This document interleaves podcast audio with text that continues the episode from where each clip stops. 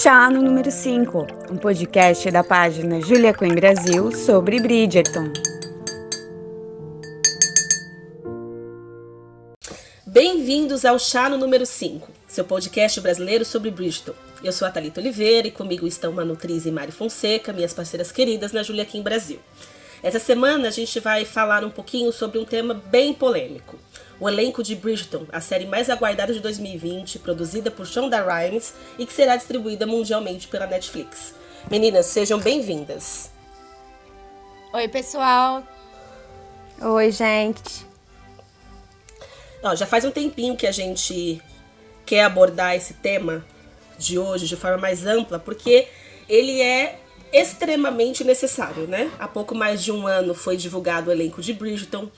Na ocasião teve muito questionamento sobre isso e passado todo esse tempo ainda vemos muitos questionamentos, quer seja de pessoas que estão chegando agora no fandom, quer de pessoas que já estão desde o início e seguem inconformadas, né? Sempre que a gente posta alguma imagem dos atores, de quem quer que seja, recebemos mensagens como: Ah, não concordo com esse ator, porque ele não é tão belo como o personagem dos livros. Não concordo com a escalação desse ator, porque ele não deveria ocupar essa posição historicamente. Ah, eu não concordo, porque esse ator não é alto igual o personagem. Ai, não concordo com a escalação dessa atriz, porque ela não tem os olhos azuis ou verdes. Enfim, é uma série de não concordo. O que, que vocês acham, meninas, de tantos nãos? Começa por você, Mari. Eu acho que algumas pessoas, elas acabam que tem uma predisposição a não gostar das coisas antes mesmo de terem visto as coisas. Sim. E eu acho que isso acontece, esse, esse efeito, né, dessa, desses não concordos, né, com fazendo críticas à escalação de atores, isso é muito comum em qualquer, qualquer adaptação de, de livro, né, para filme, para série. A gente sempre vê esse movimento, porque é isso, assim, a pessoa, nada no mundo vai ser da forma como estava na cabeça dessa pessoa. Exatamente. E acho que ela aceitar, né, ela gostar, né, do elenco é, é algo que só é possível se ela estiver aberta à possibilidade das coisas não serem conforme estavam na cabeça dela, porque é aquilo, você tem milhares de pessoas no mundo inteiro lendo esse livro. Cada pessoa que lê o livro imaginou os personagens de uma forma. Então, assim, é impossível dar conta disso tudo. Sabe? Imagina um, um, personagem se ele fosse seguir o que várias pessoas imaginaram, ele seria um Frankenstein, ele não seria nem bonito. Né? Exato. Então é, é muito difícil, assim. E quando você vai para uma adaptação, é. A palavra já diz, né? Ela é uma adaptação de algo. Então, algo, quando é adaptado, ele não cabe do mesmo jeito. Então ele precisa ou tirar um pedaço daqui, ou ter um, uma perna extra né, para poder fazer sentido nesse novo meio. E o mais legal também, que eu acho que a gente acaba não tendo não tendo a, a, perspectiva disso quando a gente fala, ah, vai, vão, vão adaptar os Bridgertons. A gente acha que vai ser ipsis literis aquilo ali que tá no livro e vai ser só uma coisa televisionada. Não, vai ser uma visão de alguém daquela história. Uhum. Né? Então... E fora que é um outro, é um outro meio, né? Uma outra. Sim é totalmente diferente um, um, livro de um, é, de um, roteiro de uma série. Não funciona. O que funciona no livro não vai funcionar na televisão, sabe? Não, porque no, o tempo é diferente, né? E as pessoas que estão acostumadas a ver uma série de drama, um drama romântico, que seja, elas não querem aquela coisa que é muito característica do romance, que é focado no casal o tempo todo. Imaginam oito horas só de Simon e Daphne. A gente ia amar, mas. E o público da TV normal? Tipo, porque a série não é feita só pra gente, né? Exato. Exato, esse é o ponto. Essas grandes produções, elas visam o grande público, né? Por mais que seja doloroso, o foco não somos nós, leitores da série dos livros Bridgertons, assim como, por exemplo, a série The Crown não foi produzida para aqueles que amam e idolatram a família real, né? A gente é a consequência de toda essa indústria, que, ao meu ver, se preocupa entre outras coisas, com ambientação e principalmente com a caracterização para a composição de cada personagem, né? Porque isso, como vocês bem citaram, é algo necessário para para adaptação televisiva ou na série, como, como é no caso, né? A, a equipe de produção de elenco, ela vai olhar aquelas milhares de fotos que recebem geralmente de agência e falar, ok, ó, esse ator ou essa atriz, ele vai combinar com o que eu desenhei, com o que eu pensei para tal personagem. Mas o que vai valer de fato também depois é a atuação. Então vamos convocar a chama aqui, vamos fazer um teste para ver se tudo isso se enquadra dentro do que eu pensei na adaptação de determinado livro, né? Ou de Sim. determinada série para esse formato. Até Acho que a porque- Olivia Colman. Oi, pode Não, até porque perdão. o, o que interessa no final é a atuação. Não adianta nada ser aquele rostinho perfeito que a gente imaginou e o ator abrir a boca e não ser o, o Simon que a gente conhece dos livros, sabe? Não ter aquela personalidade, não ter o sorriso do Uhum. Colin, que a gente já consegue ver no Luke Newton, sabe? Essas coisas que, que são da personalidade da pessoa, do ator, e ele vai se doar no papel. Exato, eu acho que Uhum. a, a- Eu já vi algumas entrevistas, inclusive, de alguns atores falando isso, né? Que a, a caracterização, ela é uma ferramenta que até ajuda o ator a entrar no personagem. Sim. Mas Como vestir é... uma pele, né? Exato, mas aquilo não. Sozinho não faz o personagem, né? É- Você. Se você me pintar aqui, pô, o pessoal da maquiagem, do- dos cabelos e figurinos faz milagre, assim. Você pode me colocar muito parecida, sei lá, com a Lady Di, mas assim, eu não vou saber interpretar a Lady Di. Vai ficar bem estranho. E a Olivia Colman e The Crow foi um exemplo muito claro disso, né, Manu? Você que assiste a série e é fã. Ah, eu sou louca por The Crown. Terminei de assistir a terceira temporada agora, estou atrasada, eu sei. Mas quando eu vi a diferença entre a Claire Foy e a Olivia Colman, num primeiro momento bate uma estranheza, porque a Claire Foy tem um olho, um olho azul que são dois faróis xenon na, na cara daquela mulher, né? De tão azul que é aquele olho. E era muito marcante isso nas primeiras temporadas. E aí a Olivia Colman, ela tem os olhos castanhos. Os olhos dela não são claros. E o mais curioso é que é um segundo que você fala, cadê o olho? Aí você já esquece, porque ela abre a boca e ela é a Rainha Elizabeth de cabo a rabo. Você não, não consegue ver a diferença. Né? É a mesma rainha que estava na temporada anterior, um pouco mais velha, o mesmo humor ácido e tal. E eu li que a equipe de produção quis tentar colocar lente de contato nela e ficou horrível. Para- Eles falaram que apagou todo o brilho da atuação dela. E eles tentaram fazer com CGI também, mas novamente ficou um olhar morto, opaco, que não era a vivacidade, a tenacidade que a Olivia Colman entrega como Rainha Elizabeth, sabe? É perfeito. Eu achei legal uma entrevista dela, assim, que. Eu não lembro agora quem mais, né, que tava falando sobre preparo pra fazer personagem. E aí alguém deu uma resposta mega elaborada, que se inspirou e tal, e fez, aconteceu. E aí ela, tipo, ah, eu só copiei a Claire. Só isso. Modesta, né? É, Porque tá. Ela é maravilhosa. ele arrasa. A mulher já, já interpretou umas quatro rainhas. Ela foi Aham. a... Então como assim? Ela só... Só imitei a Claire. Copiou a outra.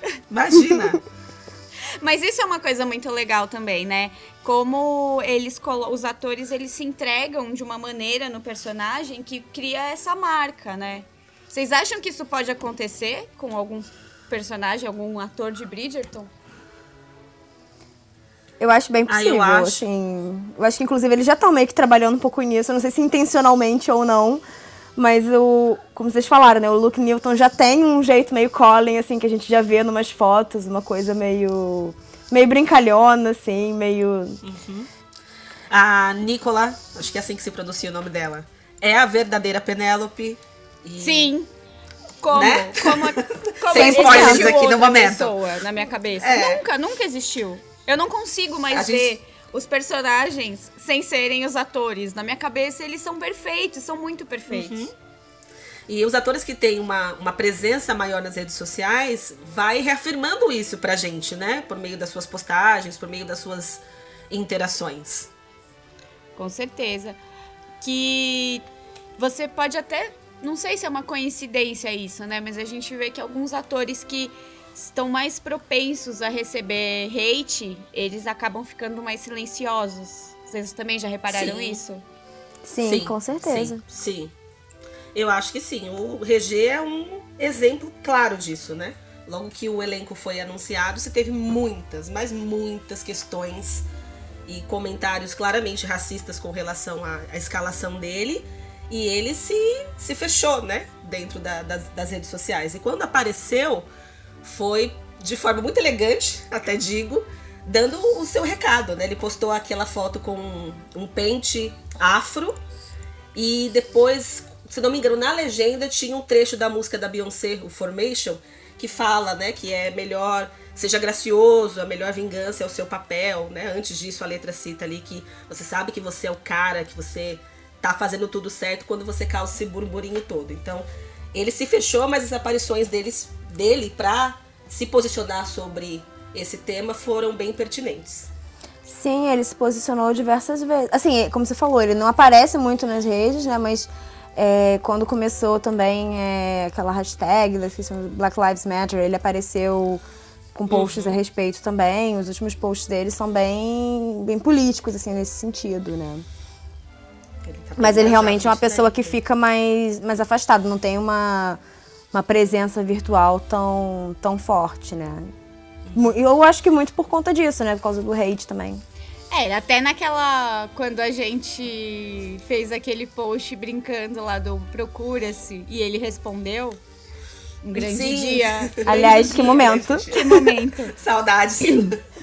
É, ele, ele comentou, né, que assim, ah, a gente tá a ponto de se ver tanto, de, de estar tão uns nos bolsos do outros, né? Tipo, de tá tão na mídia que ninguém mais vai aguentar. Então, acho que ele tá se preservando também da, da exposição, porque o, o elenco de Bridgerton, ele é inclusivo, né? Não, então, muitas coisas foram alteradas, assim, muitos personagens foram escalados que a descrição no livro é um pouquinho diferente, assim, mas não é um, um problema o, o ator ser gay, ou o ator ser negro, ou o ator ser de outra etnia, não sei, sabe? Por que, que as pessoas têm que se apegar a detalhes, sendo que é um elenco, é uma série feita pra romper padrões, né? Pra pra ser algo novo e diferente. Por que, que a gente tem que seguir a mesma cartilha? Com certeza. Exatamente. Aí você vê essa, essa questão assim. O Jonathan Bailey, por exemplo, é um ator, ele né, se coloca abertamente como um homem é, gay. E ele vai interpretar um mocinho de romance de época, né? Heterossexual, bem. bem Cis. macho man. Classe Cis. alta. classe- aristocrata. É. E isso não foi um Desculpe. problema pros leitores, sabe? Então, Pois Quer é. dizer, né? teve- acho que até que pode ter sido algum problema para algumas leitoras, mas eu acredito que hoje em dia haja menos, né? Esse incômodo. É, acho que as das pessoas não, não se sentem tão. Não sei se elas ligam tanto pra isso, né?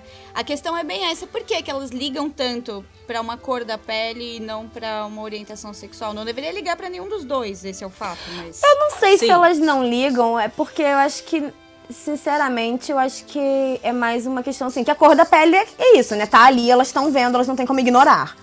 A questão da orientação sexual, elas, se puderem, ignoram. E se souberem. Ou então, muitas vezes, assim, o ator nem é aberto sobre isso, ele não, não fala da sua vida pessoal. E, e o que é ok, né? Ninguém é obrigado a ficar é, falando com quem se relaciona. Mas aí as pessoas ficam nessa coisa de querer saber e querer. E eu já vi esse comentário em relação a outros atores, né? em- Eu não sei se rolou em relação ao, ao Johnny, possivelmente sim, né? Mas, por exemplo, a gente estava comentando é, de Outlander. É muito, rola muita especulação em relação à, à vida amorosa do, do ator principal, né? Do Sam Heron. E aí falam, ai, porque duvido que ele seja gay, porque ele não conseguiria interpretar um personagem como Jamie. E assim, ele, que eu saiba, ele nunca, né, se colocou como gay, mas e se ele for, sabe? O que, que tem? O que, que tem a ver uma coisa com a outra? Óbvio que ele pode interpretar. Ele é um ator, sabe? É, é o que ele faz, É- né? é ele interpreta, ele atua. Esse é o ponto. As pessoas, Qual a diferença, falando de- né? falando a respeito de, de quando a pessoa se posiciona, né, como, como um homem gay, é, as pessoas se prendem muito à questão da atuação. Assim, não, não me interessa se ele é, é gay ou não. Se ele atuar, se ele conseguir representar o meu personagem favorito lá, é o que vale. Só Exato. que isso não é, é. Essa mesma fala, ela não é válida quando o ator é negro. Né? Sim. Como a Mari falou, é o que tá, tá exposto ali, é o que chama a atenção. E aí que se começa é, a se questionar de forma muito mais veemente o porquê da relação daquele ator, né?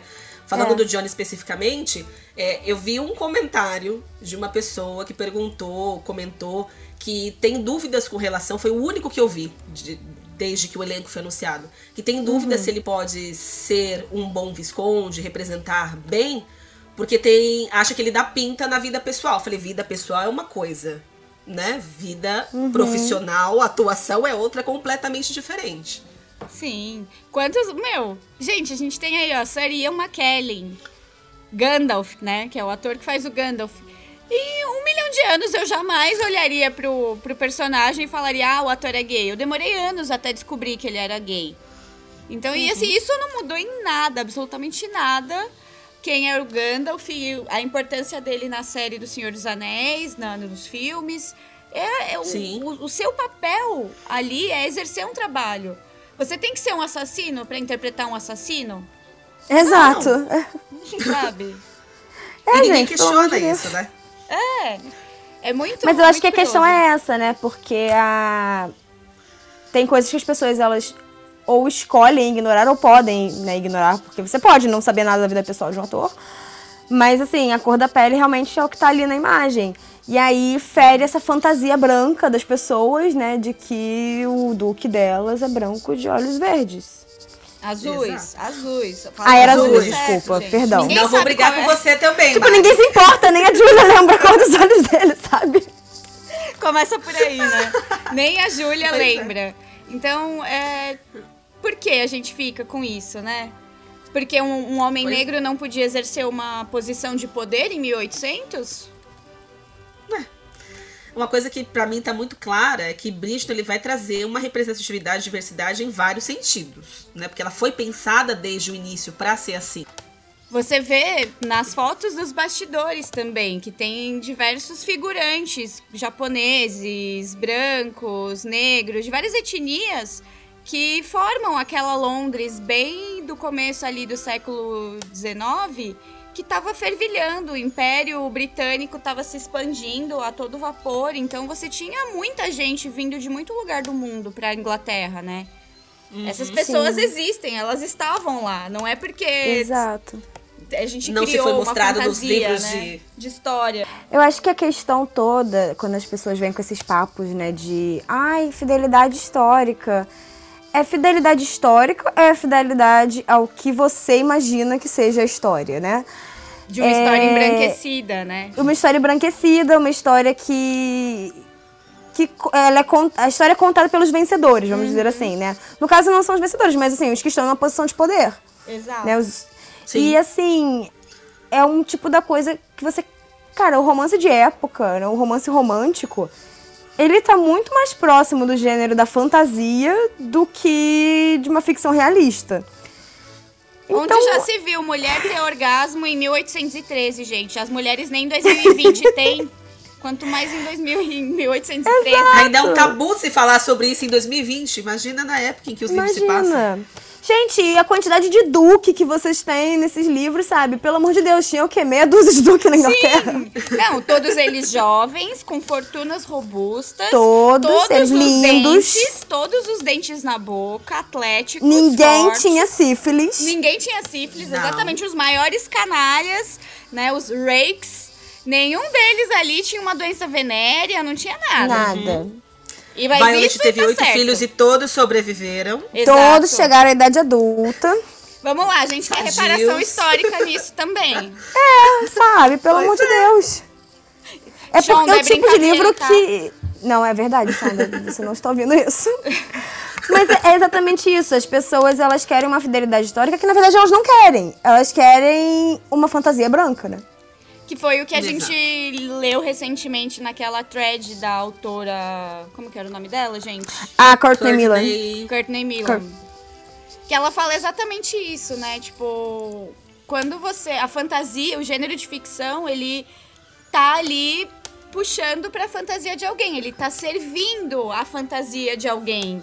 Né? E quando a gente não aceita que, que essa fantasia, que esse mundo fictício tenha pessoas diversas em posições de poder e posições que não são aquelas caixinhas que a sociedade real, né, que a nossa, o mundo real insiste em querer colocar as pessoas, por que, que essas pessoas não podem estar em outras caixinhas? Se elas não podem, então essa fantasia é uma fantasia que ela é errada, né? Ela é branca. branca, predominantemente branca, supremacista, inconsciente ou conscientemente.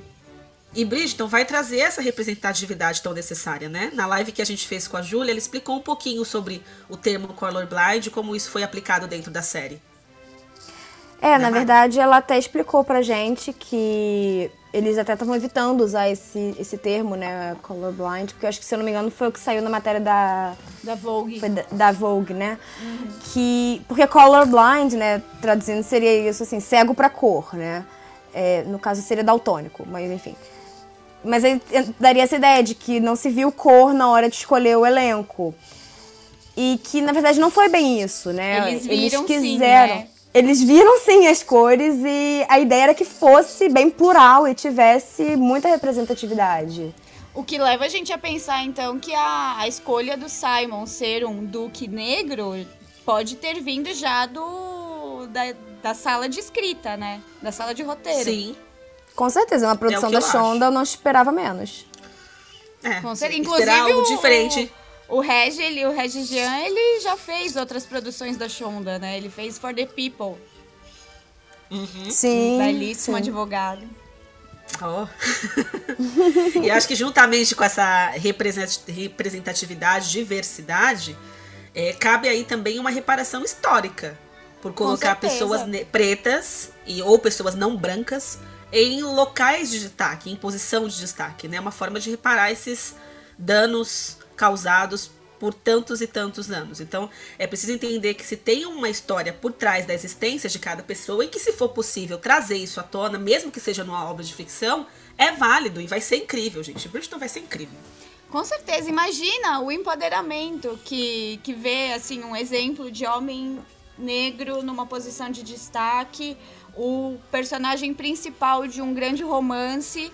Como isso vai ser importante para a juventude, sabe? Para outras meninas que estão chegando agora, sabe? Estão conhecendo esse gênero e tal, vão conhecer a série. Muita gente vai conhecer os livros, a história dos Bridgertons por causa da série, né? Se Pantera Negra teve todo um, um impacto em uma geração de, tipo, você, um, um jovem negro se vê naquela posição de rei, o quão importante não vai ser Bridgerton, né? Exatamente. Eu acho que é, é importante, porque como a gente estava falando, né, o gênero dos romances de época, embora você tenha algumas exceções, né, os livros da Beverly Jenkins e outras au- autoras mais modernas agora também, é, são exceções, né? Ele é majoritariamente um gênero branco. Sim. É sempre. E, e como eu falei, muito mais próximo da fantasia, porque assim, quantas mocinhas ruivas de olhos azuis Verdes, quase, azuis. quase lilazes existem no mundo, lilazes, sabe? é. Então é uma coisa muito. Ou duques com olhos cinzas como gelo. É, então assim, eu acho que pra um gênero, né, de que muitas mulheres e muitas mulheres não brancas consomem, quanto quão importante vai ser ver essa representatividade ali, sabe? Eu acho que é muito nessa pegada. Com certeza. E é incômodo, né? Não porque assim a gente falar, a gente não tá aqui pra apontar o dedo pra ninguém e falar você é racista, você é racista. Não. É uma é um convite à reflexão, né? Se você não aceita uma, uma fantasia, uma série de ficção em que o personagem principal pode ser negro, por quê? De onde vem o, o cerne desse, dessa sua desse seu incômodo, né? Porque é uma ficção, é uma fantasia, ah, porque não é o que tá escrito no livro. Mas, amigo, o livro é uma ficção, não é, não é real, sabe? Não é, não é que essa pessoa existiu. É, e isso casa muito com, a- com o pronunciamento, ou aquele post que a Sarah McLean fez, né? Falando que foi criado por tantos anos esse mito de que pessoas não brancas não existiam na, na aristocracia, que isso se propagou de uma forma inimaginável, assim, né? E eu achei muito pertinente ela ter se posicionado sobre isso. O que, que vocês acharam do posicionamento dela na época? É, eu achei que o posicionamento da Sara foi assim maravilhoso. Ela é moderadora de um grupo, né, do Facebook sobre romances e não me surpreende porque a Sara eu acompanho nas redes sociais e ela é muito, ela sempre se posiciona muito politicamente. É, e eu achei que foi muito importante nela, esse posicionamento dela naquele espaço ali, é, de um grupo né, de leitoras de romances, em que muita gente estava manifestando esse incômodo com o elenco e com essa suposta fidelidade histórica que não estaria sendo respeitada. E ela falou exatamente isso. Isso é um mito de que as pessoas negras não existiam na aristocracia ou né, na sociedade, sociedade é. britânica. E que gente, isso foi propagado, e isso não é fidelidade histórica, isso que vocês estão querendo, né? Isso é, como a gente falou, fantasia branca. E eu acho que foi importante alguém como ela, assim, né, que tem uma voz, né, apesar de ser uma mulher branca, ter usado desse seu local de privilégio, né, dessa sua plataforma, para se colocar dessa forma e abriu, acho que, um diálogo em que outras é, autoras depois também vieram se posicionando nesse sentido, né, até, até que chegou a própria Julia Quinn se posicionar. Sim, eu tô, eu tô nesse grupo e, eu lembro que, que, quando anunciaram o elenco foi assim uma enxurrada de posts escrotos nesse grupo, no nosso grupo da Julia Queen Brasil e outros grupos de época. Foi assim um chorume uhum. de comentário. Sim, e o que me chamou a atenção no pronunciamento dessas autoras, né, que começou pela Sara, me recordo dela ter sido a primeira a ter puxado o bonde sobre isso, foi que elas não tinham obrigação nenhuma de fazer isso. A série não é, não, que está sendo produzida, não é sobre é, um personagem que elas criaram, mas a, a situação ficou tão desgastante, ou seja, gerou uma situação tão desnecessária em torno desse elenco, que elas foram lá e exporam, expuseram né, a sua visão sobre, sobre o assunto. E eu acho que isso ajudou muitas pessoas que são fãs delas também a parar e olhar com um pouquinho mais de cautela, ou pelo menos ter um pouco mais de cautela na hora de se posicionar nas redes. Com certeza. Eu acho que também ajuda pessoas que não sabem muito bem se expressar a, a terem uma outra visão, sabe? Elas conseguem estar, as que estão abertas ao debate conseguem ver esse outro lado e falar, ah, ok, então não estou mais incomodada, o meu incômodo passou. É, eu acho que um, uhum. um incômodo inicial ao você ver que um ator que vai interpretar um personagem que você imaginou não corresponde fisicamente ao que você tinha imaginado para aquele personagem, isso é natural, né? Um, esse primeiro choque, esse primeiro, nossa, eu não tinha imaginado ele dessa forma. Mas assim, isso Até porque, vamos combinar que as fotos que mostraram dos atores quando lançaram o elenco, pelo amor de Deus. Não ajudou muito. Não ajudou em nada. Sem comentários. Né? Todos né? os atores foram odiados porque eles pareciam feios.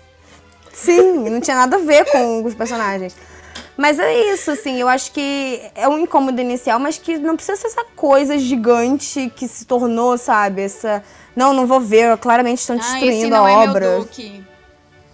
Esse Pelo não é meu Deus. Tá bom, deixa. Ele é. É, sobra mais pra gente. Uhum. é, e não é mesmo, porque o que você imaginou na sua cabeça como sendo o Duque não é o que eu imaginei na minha cabeça. Então não vai não. ser mesmo o seu Duque. E eu acho que o importante que as pessoas perdem muito nessas discussões sobre adaptações é que elas não acabam com os livros, os livros continuam lá. Exato. Se você não gostar da série, você não é obrigado a assistir e você pode só fingir que ela nunca aconteceu e voltar pro livro, tá tudo certo. É, eu tenho uma amiga que ela fala, eu não assisto nenhum tipo de adaptação porque eu não quero me frustrar. Então eu prefiro continuar nos livros, tá? Adaptando, ótimo, vai lá. Vocês gostaram, curtam lá à vontade. Eu vou ficar aqui nos livros. E tá livre, gente. Todo mundo pode fazer isso. Você pode assistir, gostar e se encantar e falar, ok, eu tenho livro, eu tenho um complemento que é a série aqui, eu tenho é, margem para para viajar dentro do, dos dois mundos, né? Que me foi apresentado. Mas você também pode continuar só nos livros lá e não tem problema nenhum. E essa é a beleza, né? Porque você cria duas histórias. Uhum. Você tem Com uma. Certeza. Cria um novo mundo muito rico a partir de uma base muito rica, né? Exato. Não, acho que é isso que é importante, ver a adaptação como um, um produto em si, assim. Ela é uma adaptação, ela é, uma, ela é inspirada nos livros, mas ela não veio para substituir os livros. É, são duas coisas separadas, né? Com certeza. São duas formas diferentes de contar a mesma história, né? Sim. Se fosse outra produtora que não a Shonda Land produzindo, veríamos essa história sendo contada de uma outra forma também, né? Então, Sem isso dúvida. mostra o quão, o quão é, o quão é possível se criar ou se ter várias visões de uma mesma história. Com certeza. E o. Gente, todo o valor investido, todo o tempo, foi quase o quê? Uns oito meses de gravações? Ou nove? Começou em agosto, terminou em fevereiro. Foram meses! E muito dinheiro investido, muitas pessoas participando e trabalhando duro para que a série seja um produto incrível, né? Tá, eu acho que tá no mesmo nível de The Crown e Downton Abbey. Vai Eu acho que ser pelo a que a gente já próxima série, viu, grande série é. de época. Eu acho que sim. Pelo- mesmo patamar. Acredito que não vai deixar a desejar quando a gente para para comparar com The Crown ou com Downton Abbey. Fato é que Bridgerton ele chega no momento ideal para um público que está optando por se desconstruir, por se transformar em pessoas melhores, por criar um mundo melhor para que todos possamos conviver igualmente, nos enxergar né, no, ao longo da, da história. Agora vamos falar do, do assunto da próxima semana? O que, que vamos ter, Mário? O que, que teremos? Então, na próxima semana a gente vai falar de um personagem novo que a série tá, tá trazendo, que deve é, puxar um núcleo bem interessante, que não é muito. não foi né, tratado nos livros, mas que a gente que lê bastante né, romances regenciais sabe que era um- uma. algo que havia muito presente, que é a questão do boxe. E vai ser o personagem do Will Mondrick, que é um boxeador. E a gente tá bem curioso pra saber mais sobre ele. Vamos debater bastante sobre quem vai ser esse Will Mondrick aí. Ele vai ser amigo do Duke, né? Então, É. quem será? O que, que será que ele vai aprontar? que surpresa será que isso não, que não serão apresentadas, né? Eu já tô ansiosa. Aliás, ansiedade é Eu o sobrenome do Fendel de Bridgeton, né, gente? Sim. Vamos, Netflix, Sim. libera esse trailer aí que a gente não aguenta mais. Bora lá. Assim, o Will já está fornecendo vários, vários stories maravilhosos pra gente treinando, sim. Mas a gente quer um trailer. É. Sim, Queremos ver esses precisamos. homens no ringue. Aham. Bom, pessoal, esse foi mais um podcast Chá no número 5. Meninas, obrigada pela companhia. Foi ótimo mais uma vez ter vocês aqui. Foi ótimo, amei. Obrigada. Ai, gente, foi muito bom. Amei o papo. A gente se vê semana que vem. É isso aí. E obrigada a você que nos ouviu. Até a semana que vem, então. Tchau. Tchau, gente. Tchau.